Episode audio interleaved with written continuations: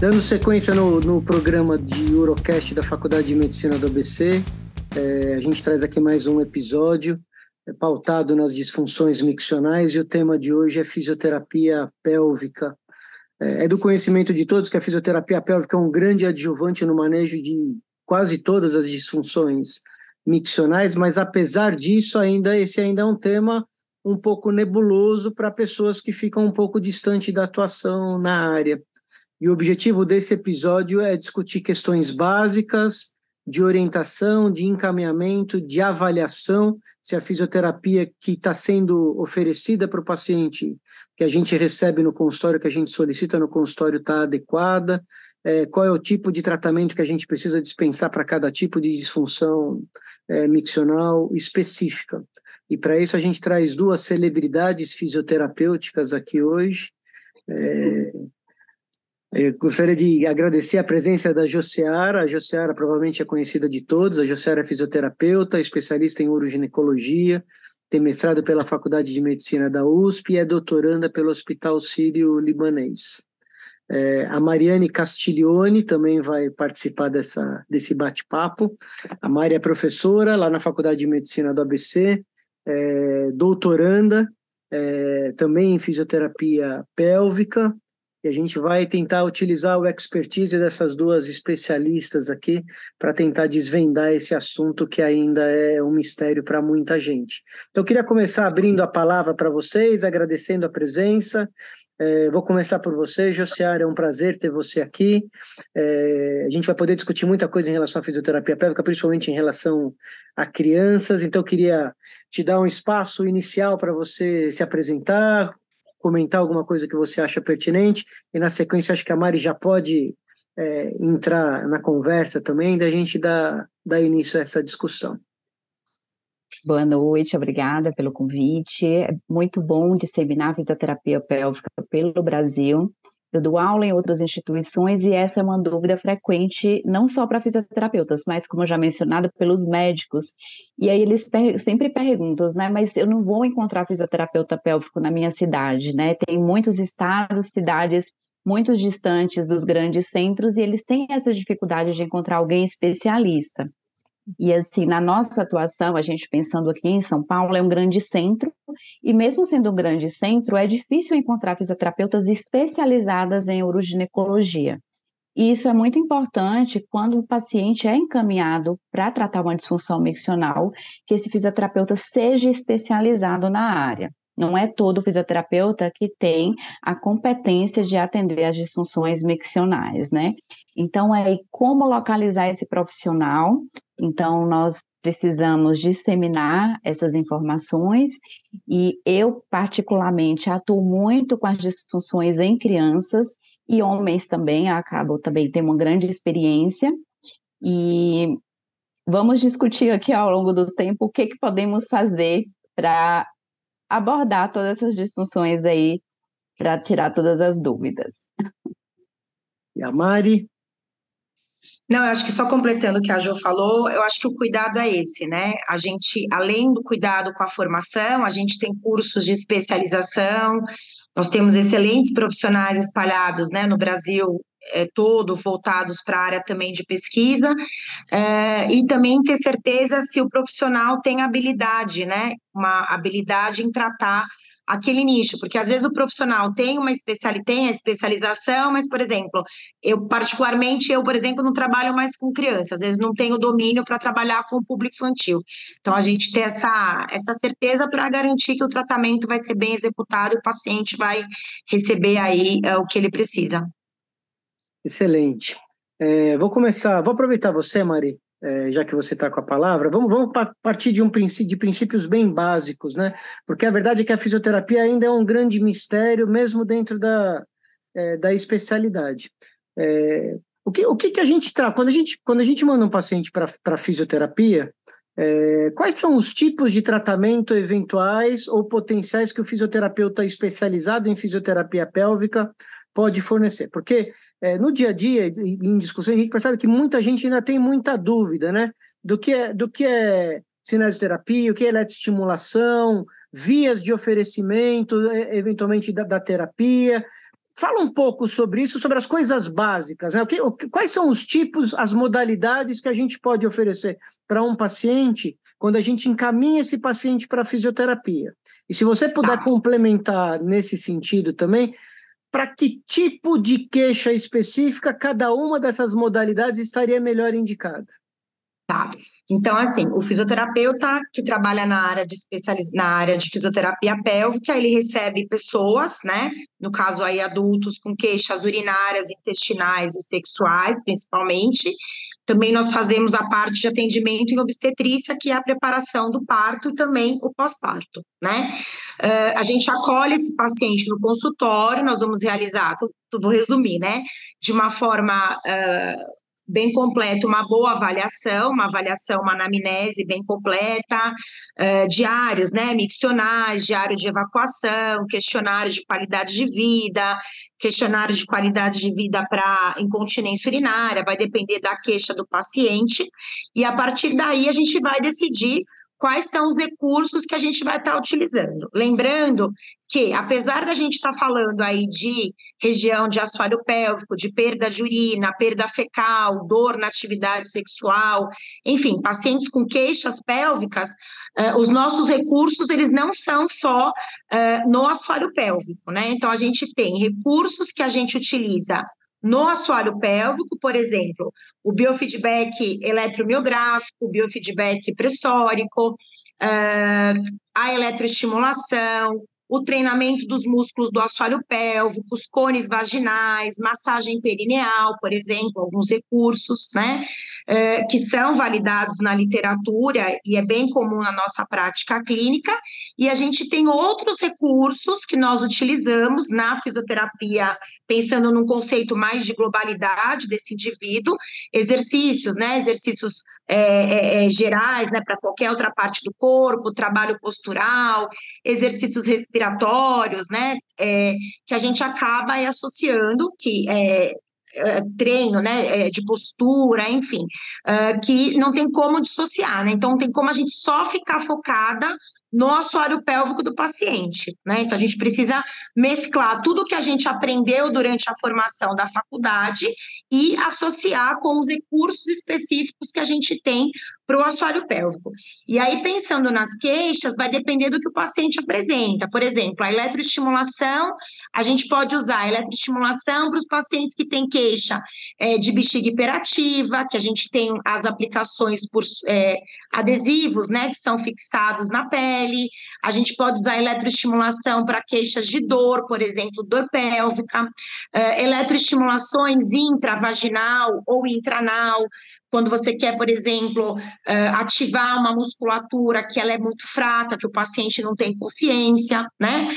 Eh, um biofeedback, quando você quer melhorar a consciência de um, um grupo muscular, que o paciente precisa despertar essa musculatura, ou quando você quer melhorar um treino muscular, a gente tem jogos, né, de game terapia para aprimorar esse treino muscular. Então, vai depender do que o paciente precisa baseado numa boa avaliação é, que é feita da medida completa. Mas, assim, de uma forma geral, o que, que a gente precisa entender? Que, os, apesar da queixa ser no assoalho, ser sobre o assoalho pélvico, você não pode esquecer, como fisioterapeuta, que a gente tem um monte de recursos, né, que foi ensinado, né, foram ensinados para nós durante a formação, que a gente precisa associar, ver o que esse paciente precisa. Não, perfeito. Jussiara, é, a Mari chamou atenção para duas coisas muito importantes e que eu acho que são especialmente importantes no público pediátrico, que é a questão da postura e da avaliação global desses, desses pacientes, e você não focar especificamente é, na queixa principal, né, na bexiga, porque a gente já discutiu isso em, outro, em outros podcasts, aqui em outros episódios, a gente focar na parte urológica, urinária especificamente, é um erro crasso, porque a gente está tratando é, um contexto e não especificamente um problema isolado, que normalmente está associado a uma uhum. série de outras coisas. E ela falou também sobre diferentes indicações, e nas crianças, a gente sabe que tem vias de aplicação, principalmente para eletroestimulação, que são diferentes dos adultos, por questões anatômicas, funcionais, de acesso, etc etc. Eu queria que nessa pincelada inicial você ajudasse a gente a compreender um pouco melhor essas questões gerais no público pediátrico e as características específicas de administração, principalmente de eletroestimulação ou de abordagem, que são particulares para o público infantil. Isso aí, Mari já deu um contexto geral das técnicas, né? População em geral, mas particularmente nas crianças, além de ter o foco da região do assoalho pélvico, lembrar que a criança não tem perda de força muscular. Então, assim, a gente não tem um foco de fortalecimento muscular. O nosso foco é de percepção muscular e de relaxamento muscular. Por isso que é importante a gente olhar a criança como um todo, com a postura dela, o equilíbrio, porque ela pode ter outras alterações não relacionadas somente à pelve, né? Então, não somente a bexiga, o intestino. Então, deixar claro isso, porque pensa que a criança vai para a fisioterapia, ela vai fazer fortalecimento muscular, como no adulto, na criança não. A gente dá percepção muscular e um relaxamento muscular, e isso não é somente o assoalho pélvico, ele é global também. Tá? E nas crianças, o que, que a gente observa dessas técnicas? Também deixar claro que não são técnicas invasivas, são todos procedimentos não invasivos, porque quando o paciente ele é indicado para fisioterapia pélvica, ele talvez já vem com aquele susto, nossa, como é essa fisioterapia? Ah, eu não vou, porque já imagina como ser um procedimento invasivo, né? Adulto pode ter a opção de escolher de realizar o procedimento também não invasivo, Agora, na criança, em particularmente, todos os procedimentos são não invasivos. São com eletrodos de superfícies, né, que são adesivos, que não causam nenhum tipo de dor, nenhum tipo de desconforto, que a criança somente sente uma sensação de formigamento, é leve, ou se for a técnica, por exemplo, de biofeedback, ela não vai sentir nada. Né? Ela vai ter simplesmente ter uma resposta visual da contração e do relaxamento muscular em telas de computador, que torna a terapia mais lúdica. Mas quais seriam, por exemplo, essas diferenças de técnicas para as crianças? O biofeedback, por exemplo, que utiliza a eletromiografia, é um procedimento relativamente caro e não está disponível em todas as redes. Não é todo profissional que tem um equipamento de biofeedback. E na criança é realizado somente o eletromiográfico. Por exemplo, o manométrico, ele é invasivo, então não é realizado em criança. Então, tem essa dificuldade de profissionais terem o equipamento de biofeedback eletromiográfico. Mas, contramão, temos a eletroestimulação, que é um recurso mais disponível para os fisioterapeutas, que nós também podemos utilizar com eletrodos, que também não causam nenhum tipo de desconforto, que pode ser utilizado tanto na região perianal, na região sacral, nas costas, ou até mesmo no nervo tibial, que é na região ali próxima ao pé. Né? A evolução agora da fisioterapia pélvica tem sido é, positiva, por exemplo, o paciente realizar alguns procedimentos em casa. Então, falar, ah, quanto tempo eu vou fazer de fisioterapia? Então, faz fisioterapia uma vez por semana, duas vezes por semana, e ele tem a opção de fazer alguns dos exercícios realmente em casa. Isso a gente tem uma adesão melhor ao tratamento, né? E os resultados também, a longo prazo, também tendem a ser mais satisfatórios. E até no adulto, né, Jô? Só, não sei se eu posso, posso Pode, puxar o ganchinho, tá? É, até no adulto, né? Isso que a Jo falou é bem interessante, né? Por exemplo, a gente, a Jo começou a falar sobre é, às vezes não ser todos os lugares, né? De acessibilidade à fisioterapia, por exemplo, a gente está em São Paulo, né? A gente sabe o trânsito, a vida das pessoas, né? Às vezes a questão até de custos, enfim. Então a gente tem aparelhos portáteis, por exemplo, no caso aí para tratar as bexigas hiperativas de adultos e crianças, né? que esses aparelhos eles podem ser é, disponibilizados, aí vai depender do acordo, né, que é feito entre o paciente e o FIS, o paciente às vezes compra esse aparelho, enfim, e os pacientes eles usam, né, nas suas casas os, os aparelhos e junto, né, com a parte de, mudanças, né, de estilo de vida, exercícios domiciliares, com supervisão no consultório do físio, né, Jo? Acho que isso é importante a gente reforçar, porque tem muito paciente que às vezes quer aprender, né, aleatoriamente exercícios de internet, enfim. A gente vê um resultado bem interessante. O paciente evita, às vezes, de ficar vindo duas, três vezes no, no consultório. Então, isso é uma coisa que eu também, é, ela, ela comentou, eu percebo que ajudou bastante para os pacientes que são mais idosos que têm algum tipo de limitação. Essa semana eu ainda fiquei bem feliz, porque eu atendi uma senhora, atendo uma senhora idosa, ela tinha uma bexiga hiperativa bem importante, medo de viajar, né, por conta da bexiga, e essa semana ela me ligou, ela tá bem já com tratamento, tem um aparelho portátil, ela tá indo viajar, tomou coragem, vai visitar o filho, ficar um mês fora, porque ela está se sentindo aí é, tranquila e confortável em relação a essas questões urinárias, que era o medo dela, né? Então, acho que isso é, uma, é algo bem válido, essa facilidade que a gente tem hoje, com respostas positivas. Essas duas coisas que vocês falaram são, são muito importantes. Vou pegar dois ganchinhos aqui. O primeiro é que, assim, é fundamental a participação de uma fisioterapeuta no processo de orientação e é óbvio que você pegar os exercícios e ler na internet e tentar reproduzir isso em casa não vai trazer o mesmo resultado. Né? E segundo, assim, essa prática aí é um relato pessoal, essa prática de ter uma orientação à distância, minha fisioterapeuta está comigo há 15 anos, e a gente faz isso há mais de 10 anos com certeza. A partir do momento que você tem um paciente engajado, com uma boa resposta, e ele adquire o aparelho, você dá essa assessoria à distância e você mantém o tratamento, que é um tratamento na maciça maioria das vezes, de longo prazo, talvez nas crianças isso seja um pouco diferente, mas falando no público uhum. adulto, é um tratamento que tende a ser de médio e longo prazo, e você dá a possibilidade dessa pessoa manter o tratamento em casa e manter uhum. os resultados que tendem a se perder. Se você perder, é, o acompanhamento e a monitorização. Aí eu vou pedir para vocês voltar um pouquinho em relação à questão conceitual, lembrando que a gente tem um público heterogêneo e que às vezes assim esses termos que a gente usa aqui que para a gente são muito corriqueiros de biofeedback, de eletroestimulação, tal, talvez para quem esteja ouvindo isso gere uma certa confusão. Então, é, quando a gente fala de biofeedback, é, que é fundamental nas crianças. É, explica para a gente do que, que a gente está falando, o que, que é o biofeedback. Quando a gente fala de eletroestimulação, o que, que a gente está falando? O que, que a gente procura oferecer para um paciente quando a gente faz uma eletroestimulação? Qual é o, res, o resultado é, esperado? Porque a percepção que eu tenho é que muita gente tem dificuldade de entender o que é um processo de biofeedback, o que é uma eletroestimulação, o que é, o que é um reforço de assoalho o que são exercícios de relaxamento. É, não é muito claro na, na cabeça da maioria dos urologistas ou eventualmente dos ginecologistas como que essas coisas funcionam. Vamos dar um passo atrás e vamos conceituar essas coisas de forma que as pessoas tenham isso mais claro na cabeça. Então eu vou perguntar inicialmente para você, se você puder explicar de uma forma bem básica, assim, o que, que é o biofeedback, o que, que é eletroestimulação, depois a gente vai para o trabalho do assoalho hiperativo e do reforço perineal, para amar e os exercícios de percepção, de autoconhecimento, etc, etc. Vamos lá. Tá, é, essa é muito importante, porque não só os pacientes têm essa dúvida do que é o biofeedback, inclusive médicos, urologistas, ginecologistas, às vezes eles perguntam, mas como é que faz? Como é que coloca? É dúvida de todos, assim, não é a maioria que tem esse conhecimento, né?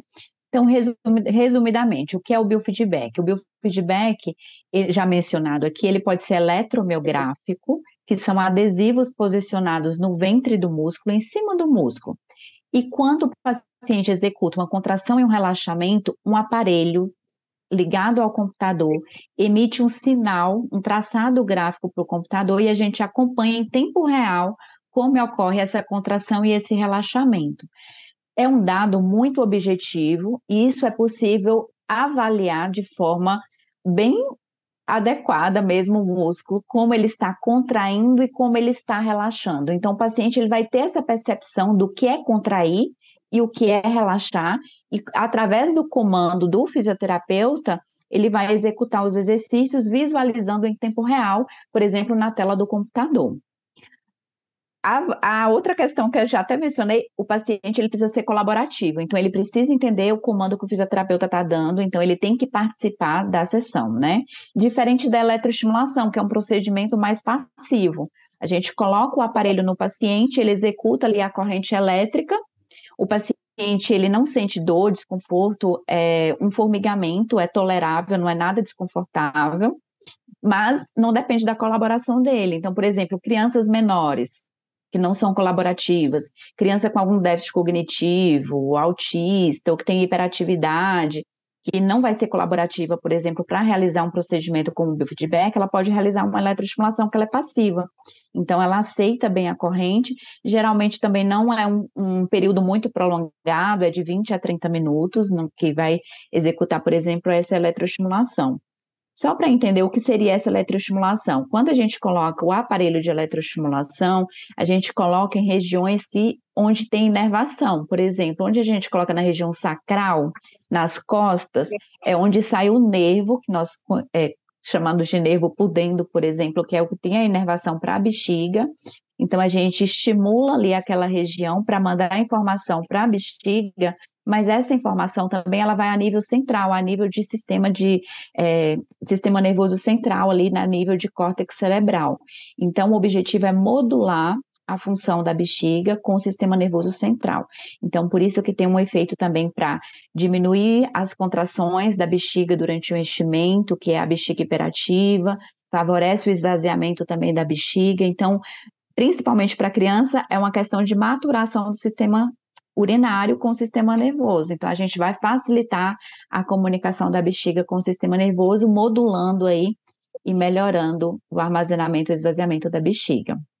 Teve mais alguma coisa que eu não falei? Era eu vou, vou passar a complementação para a Mari. Agora, se me permitir, é. então, resumidamente, a gente pode falar que o biofeedback é quando você usa um estímulo terceiro para ajudar o indivíduo a entender como que ele está controlando o assoalho pélvico. Isso é absolutamente fundamental nos casos de micção disfuncional nas crianças, de assoalho pélvico hiperativo nos adultos, que é basicamente a mesma, a mesma coisa, e o paciente tem um biofeedback de, no caso do computador ou de um aparelho terceiro, de como ele está controlando e manipulando todo Esse aquele músculo. assoalho pélvico. É isso, isso né? Isso. E a eletroestimulação, você está dando um estímulo elétrico usando qualquer via neurológica que faça um arco reflexo no centro miccional, é, com a intenção de modular o reflexo, diminuindo a hiperatividade detrusora, com a grande diferença que um é ativo e que o outro é passivo. É, vou usar um outro gancho aqui, porque a via de, de você entregar essa eletroestimulação ela pode variar de acordo com a idade, com a necessidade ou com a preferência do paciente. Às vezes a gente recebe uma paciente idosa de 70 anos com síndrome urogenital e bexiga hiperativa, aquela atrofia vaginal significativa que passou com um fisioterapeuta que tentou fazer uma eletroestimulação por via endovaginal. A mulher vai uma vez e não volta e não nunca volta. mais porque é extremamente desconfortável você colocar o eletrodo é, intravaginal. E você pode usar eventualmente o tibial posterior, outras vias de acesso para poder é, entregar a ela essa mesma corrente com o mesmo resultado funcional. Mari, fala um pouquinho é. para gente como é que você avalia no adulto, seja ele homem ou mulher, a questão da percepção é, do entendimento da musculatura do assoalho pélvico, da, da efetividade de contração é, e como é que você trabalha essas questões, principalmente de relaxamento e principalmente de fortalecimento do assoalho pélvico numa população adulta, que já é um trabalho diferente em relação ao que a Josiara colocou anteriormente. Tá, então assim, eu acho que a gente já começa a perceber o nível de entendimento na hora que a gente já começa é, receber o paciente no consultório quando a gente começa a explicar para o paciente o intuito do tratamento, para que, que serve, essas questões de funções de assoalho pélvico, né? Quando a gente começa a explicar. Às vezes eu, eu percebo assim, quanto menos o paciente tem consciência é, de saúde, de conhecimento, de informação, menos conexão com o corpo ele vai ter. E automaticamente parece que menos informação né, dessa atividade muscular ele vai ter. Isso a gente, é, eu tenho lido bastante, né, porque eu tenho estudado isso por conta do meu trabalho. Os estudos vêm, eu estudo mais a parte de prostatectomia, os trabalhos vêm mostrando isso em relação a essa questão de informação mesmo, de conhecimento é, corporal, né? Então, já na própria avaliação, a gente começa a já perceber essas informações todas. E aí, quando a gente passa uh, para avaliação, para avaliação física, é, por exemplo, algumas observações, né? É, pelo menos na minha experiência, o que, que eu percebo? Que, no geral, os homens têm uma consciência dos músculos do assoalho pélvico melhor do que as mulheres, né? É, então, quando você pede, a gente faz uma avaliação física, né? A gente avalia é, os músculos do assoalho pélvico, a gente tem algumas escalas que os fisioterapeutas usam para avaliar essa musculatura, né? É, masculino, a gente ainda não tem nenhuma é, avaliação validada, né? E, por exemplo, um dos movimentos que a gente pede, né, com, uh, muito parecido, né, com o exame do urologista, só que a gente não faz o exame, obviamente, do, do toque de próstata, né? Com a introdução do dedo, né? A, a, avaliação intranal para ver se tinha musculatura, a gente pede essa contração dos músculos do assoalho pélvico, né? Por exemplo, quando o paciente realiza essa contração, a gente observa se ele sabe fazer essa contração, se ele consegue ter o retorno, né, desse movimento, relaxamento, se associado a essa contração, por exemplo, ele faz é, uma apneia ou ele faz uma ativação, como se entre aspas, né, é, de uma forma mais simples, ele encolhesse a barriga, ativasse toda essa musculatura abdominal, como se ele, junto com esse, essa contração dos músculos do assoalho pélvico, ele compensasse esse corpo, essa, esse movimento com outros, uh, outros músculos associados. Então, por exemplo, já só na avaliação física, a gente consegue perceber se ele tem um nível de consciência, né? Se ele, ou ele, ou ela, enfim, independente de quem seja paciente, o paciente. Uh, então, a gente observa a contração, a gente observa nessa avaliação física se tem um bom relaxamento, se tem dor, se tem algum ponto doloro, doloroso é, nesse assoalho pélvico, né? Por isso que o ideal é que seja aí uma pessoa, um profissional especialista na área, para fazer uma avaliação mais específica. E aí, a partir do que a gente encontrar nessa avaliação, por exemplo, se tem uma dificuldade, né, de relaxar essa musculatura do assoalho pélvico, por exemplo, uh, por uma dor, dor pélvica crônica, por exemplo, né? A gente vai dentro dos recursos que a gente tem dentro da fisioterapia, uh, como objetivos principais, promover o relaxamento dessa musculatura, promover a consciência. E aí é o que eu falei no começo, né? Não é só um trabalho focado para o assoalho pélvico, um trabalho de exercícios respiratórios, de mobilização toda, né, desse assoalho pélvico, traba trabalhar mobilidade corporal, a gente usa espelho, usa bolas, né, aquelas bolas terapêuticas grandes, exercícios variados, né, que a gente usa dentro do consultório para junto com esses recursos todos, né, que a Jo reforçou agora a explicação, biofeedback, a eletroestimulação, os exercícios específicos, né, monitorados de assoalho pélvico, a gente, por exemplo, relaxar a musculatura ou melhorar a força, dependendo aí do que a gente quer com cada paciente. Só para complementar, é, nós falamos bastante aqui de equipamentos, biofeedback, eletroestimulação, exercícios, né? Mas pode ter uma população aí que nós até mencionamos que não tem acesso a esses equipamentos. E aí, o que, que podemos fazer? Né? Estamos lá em outra região do Brasil que não tem esse tipo de equipamento. É, e aí os urologistas, os ginecologistas, geriatras ficam desesperados. O que, que eu faço, né? Então, assim, eu sempre falo, uma ferramenta muito importante é o diário miccional. Um diário miccional bem realizado, né, tanto para criança quanto para adulto, para o idoso, vai ser muito importante para a gente fazer orientações para esse paciente. Né? Orientações quanto às idas ao banheiro, de posicionamento para ir ao banheiro, de mudanças de hábito, né? Fazendo essas orientações, o paciente ele já pode ter uma melhora dos sintomas. Muitos dos sintomas são por hábitos inadequados. Então, por exemplo, às vezes ele tem uma dificuldade de evacuar, talvez o posicionamento dele no banheiro não esteja adequado. Talvez ele tenha uma dificuldade de esvaziar a bexiga. Talvez um bom posicionamento já facilita, né, é, esse esvaziamento da bexiga. Então, para quem não tem acesso aos equipamentos, ao biofeedback, à eletroestimulação, um diário miccional e as orientações comportamentais é, de mudanças de vida, de postura, de hábitos de ingesta de água, de melhorar o hábito intestinal, isso daí já vai melhorar uns 50% aí dos sintomas desse paciente. Então, para quem não tem acesso aos equipamentos, eu deixo esse recado. É, e um espelho, né, que todo mundo consegue ter, as mãos, né, um bom comando verbal, né, Isso eu, eu falo que a vida é meio do recém-formado, né? Quando a gente não tem ainda condições de ter adesão a todas essas ferramentas tecnológicas, né? Então é, é possível e dá para sim executar é, um bom acompanhamento com os pacientes. Sim, sim. Acho que fica claro pelo que vocês colocaram aqui que dá, já dá para quem estiver ouvindo a gente que é absolutamente impossível você dispensar um tratamento fisioterapêutico pélvico adequado em grupo, com avaliações curtas, não individualizadas e que são feitos como receita de bolo. Isso não vai funcionar.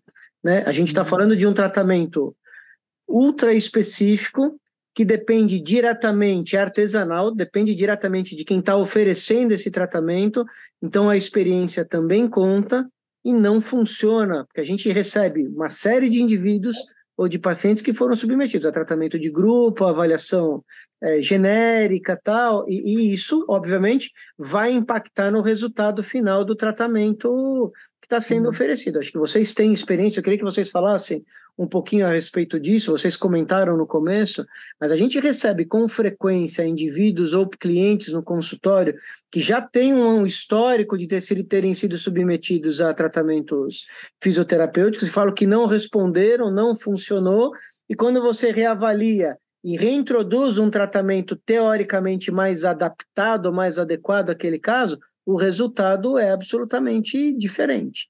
Então, eu vou pedir para vocês duas que têm uma experiência gigantesca, cada uma no seu nicho, para passar para quem está ouvindo para a gente o que, que se espera minimamente, ou como é que a gente avalia que aquele paciente que veio para o consultório e falou: já fiz fisioterapia e não funcionou. Se essa fisioterapia foi uma fisioterapia bem feita, foi adequada para aquele caso. E aí agora eu vou, vou nichar um pouco.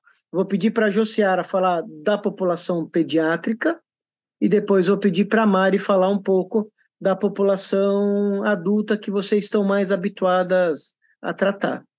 Ó, tem algumas possibilidades de saber se essa fisioterapia realmente foi realizada ali do que qual era o objetivo mesmo. Primeiro, é o contato direto com o médico que encaminhou, né?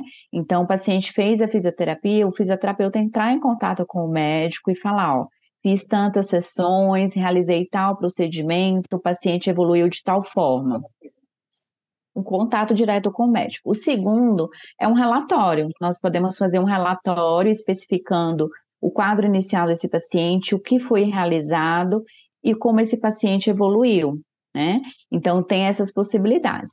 Uma outra terceira possibilidade é através de questionários, né? Aplicar questionários que são validados para a gente quantificar o quanto houve de melhora. E esses questionários também serem é, passados para o, o médico que encaminhou. Também a outra forma, né? Saber quanto tempo esse paciente realizou de fisioterapia, porque o paciente fala, ah, já realizei seis meses, já realizei um ano. A fisioterapia pélvica, o resultado geralmente, principalmente em crianças, é muito rápido. Então a gente espera ser assim que em torno de três meses, 10, 12 sessões, esse paciente já tem uma resposta inicial positiva. Se esse paciente já está mais de três meses, seis meses e não está evoluindo com a fisioterapia, é porque o procedimento que foi realizado não está adequado para aquele paciente. Então, é possivelmente tem que mudar a conduta. Né? Então, tem essas algumas possibilidades, mas ficar atento principalmente no tempo de fisioterapia. Fisioterapia pélvica ela não é muito prolongada, ela é mais curta, a gente tem um resultado mais rápido. Então, se perceber que aquela fisioterapia é muito prolongada, possivelmente o procedimento não está sendo adequado, a forma que está sendo realizada não está, então tem que mudar a conduta. No paciente adulto é assim também, Mari?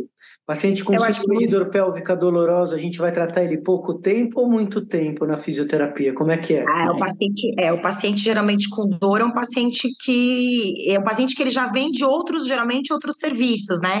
Às vezes a ansiedade, a angústia da questão de ter da dor do paciente gera no paciente uma sensação de imediatismo em relação ao tratamento, né? E às vezes o paciente não tem muita paciência, vamos dizer assim, de esperar alguns resultados. E às vezes o tratamento que está sendo proposto para ele também não é o tratamento mais adequado. Então a gente tem que entender se às vezes é o, o, perfil mais ansioso, que é comum a gente vê em quem tem dor, de querer melhorar a dor, claro, é esperado, né? E às vezes o que está sendo proposto para o paciente, não só na dor pélvica, né? Mas em outras queixas, é, não é mais adequado. Por exemplo, vou dar é, um exemplo, eu recebo às vezes pacientes é, pós, pós prostatectomia, incontinência urinária, né? Os pacientes falam assim, ah, eu faço fisioterapia numa clínica X, sem dizer o nome da clínica, né? Porque eu acho que não é, não é essa questão, é, até por questões éticas, É, lá eu fico deitado na maca, mando eu ficar fazendo exercício sozinho, ficar sentado numa bola e depois eu vou embora para casa, né? Então, quando a gente começa, quando geralmente, pelo menos na experiência que eu tenho com adultos, quando o paciente ele já vem de um serviço insatisfeito, na própria avaliação, o paciente às vezes conta como é que estava sendo feito o tratamento, né? Que nem essa semana eu recebi um senhor que ele tem uma condição de músculo, né, de assoalho pélvico super boa. Na verdade, ele tem um problema mesmo mais de urgência miccional. E ele ficava, fazia fisioterapia e ficavam fazendo eletroestimulação nele anal a sessão inteira a pessoa que atendia ficava 40 minutos com ela. Então, assim, ele parou de ir nesse serviço, porque ele falava, Marina, eu ficava tão nervoso, porque é muito ruim você ficar com esse tipo de é, é, conduta, né? Esse, esse aparelho o tempo todo, né?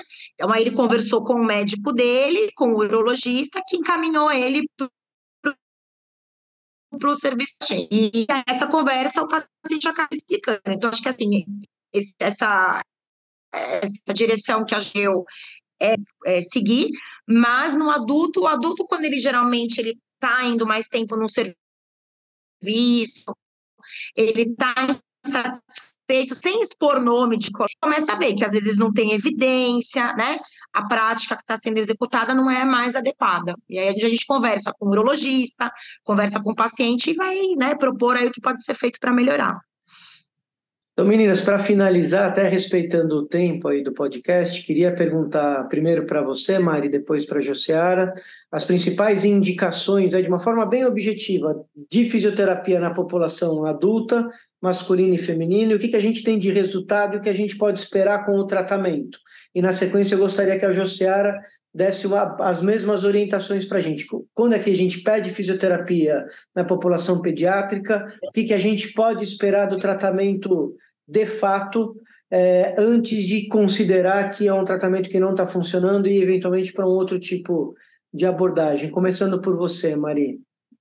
É, então, acho que assim, adulto, as incontinências urinárias, as incontinências anais, a dor pélvica crônica, né, e as dores voltadas para a parte da, da atividade sexual, principalmente mulheres, né? Eu acho que dá é, para encaminhar. No geral, é, queixas é, quando a gente também tem certeza que tem alterações musculoesqueléticas, né, que faz sentido o fisioterapeuta ele estar tá, é, atuando quando está relacionado às questões sexuais, acho que dentro da equipe multi, né, os resultados, tanto na literatura quanto na nossa prática clínica, são bem evidenciados tanto a nível de recomendação, né, de guideline, por exemplo, para incontinência urinária pós-prostaté, para dor pélvica, crônica, enfim, a gente está bem alicerçado a isso.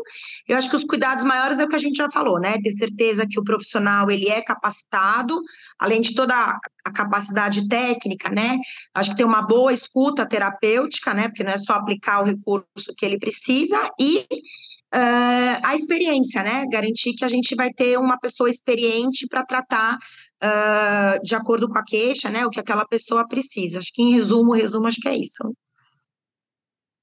Isso. E para as crianças, para as crianças, as indicações são principalmente para os distúrbios, que a gente chama de distúrbios de armazenamento da bexiga, que são para aquelas crianças que têm sintomas de uma bexiga hiperativa, urgência, frequência miccional aumentada, é, tem escapes de urina durante o dia, para crianças que fazem xixi na cama, que pode ser também um problema de armazenamento da bexiga, e ou distúrbios de esvaziamento da bexiga, que tem dificuldade de eliminar completamente a, bexiga, a urina, fica resíduo nessa bexiga e leva a infecções de trato urinário de repetição. Então, principalmente as meninas que ficam tendo é, episódios recorrentes de infecção, a gente espera um resultado a partir do terceiro mês até seis meses. Se depois de seis meses essa criança não evoluir, a gente precisa reavaliar e discutir o caso com a equipe, se possível associar um tratamento medicamentoso, antes de pensar em procedimentos mais invasivos, é, de exames também invasivos.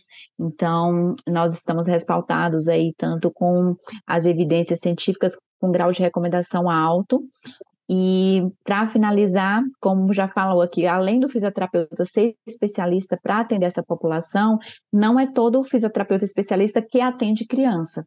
Ele pode ser especialista a atender homem, mulher, idoso, gestante, mas não tem a prática de atender criança. E atender criança é um universo completamente diferente do adulto. Então, precisa ser realmente um profissional bem capacitado e com experiência na área. E os resultados que a gente vai ter vai muito depender da adesão do paciente, né? Só para concluir. Hum, para concluir. É, a gente tem que ter um paciente motivado, sem dúvida nenhuma. É, e o que você falou é fundamental, né, José? Tem, tem que ter coração, né? Você tem que estar adaptado e, estar preparado para atender aquele nicho específico de paciente, porque as demandas são Sim. muito individuais. Eu queria agradecer vocês, eu acho que deu para a gente é, tirar muitas das dúvidas que muitos dos colegas têm a respeito da fisioterapia. Eu acho que vale a pena no futuro a gente avaliar a possibilidade de fazer coisas mais é, específicas. Então, eu queria agradecer vocês, eu acho que foi bastante produtivo, deu para a gente discutir uma série de questões que, que são motivo de dúvida para os colegas que pedem, que trabalham, que eventualmente necessitam da fisioterapia. Também acho que vale a pena a gente, num futuro próximo, aí, fazer um novo podcast com questões mais direcionadas, eventualmente não tão fundamentais, é, para avançar um pouco em relação à discussão. Queria agradecer especialmente a Joseara, que está num momento especial da vida, é, uhum. uma, uma mamãe recente, que disponibilizou uhum. esse, esses momentos aqui, esses minutos para a gente, deixou o nenezinho dela lá, que provavelmente daqui a pouco precisa de amamentação, de cuidados, de atenção, etc, etc. Queria agradecer de coração a sua disponibilidade. E a Mari, que é uma fofa sempre, acho que foi muito legal e num futuro próximo a gente pode retomar. Quero deixar a última palavra a vocês. Tem alguma coisa específica que vocês queiram comentar, que a gente não falou, que vocês julguem que é importante como mensagem final a respeito da fisioterapia pélvica como uma ferramenta importantíssima, fundamental e que vem modificando a maneira como a gente vê e conduz as disfunções miccionais de um tempo para cá. Então, eu agradeço mais uma vez o convite, a oportunidade. É, nós ficamos muito felizes né, com esse espaço é, em que a gente pode vir falar do nosso trabalho, falar de uma fisioterapia baseada em evidências científicas. A gente pode é, mostrar né, para vocês como que é, é, o nosso trabalho que acontece dentro né, dos nossos serviços, consultórios, ambulatórios, enfim. E, ao mesmo tempo, a importância né, dessa conversa, é, como ela é importante para fortalecer cada vez mais né, a relação profissional, né, entre os fisioterapeutas que trabalham na área, né, da fisioterapia pélvica e também aí os médicos urologistas. E dizer que nós estamos sempre à disposição e podem nos convidar, porque nós gostamos bastante de é, poder falar sobre o nosso trabalho e como né, a gente pode estar tá aí uh, sempre pensando em oferecer uma melhor assistência para os pacientes, independente de quem seja esse paciente, adulto ou criança. Muito obrigada. Gostaria de agradecer o convite, é super importante disseminar a atuação da fisioterapia pélvica né, para os profissionais, para a população e deixar o um recado que, se tem profissionais que estejam interessados em trabalhar na área, existem muitos cursos de pós-graduação com professores excelentes em todo o Brasil e tem cursos também de aperfeiçoamento que dá para capacitar profissionais em todo o Brasil e aumentar essa demanda de atendimento. Mais uma vez, obrigada e até a próxima vez.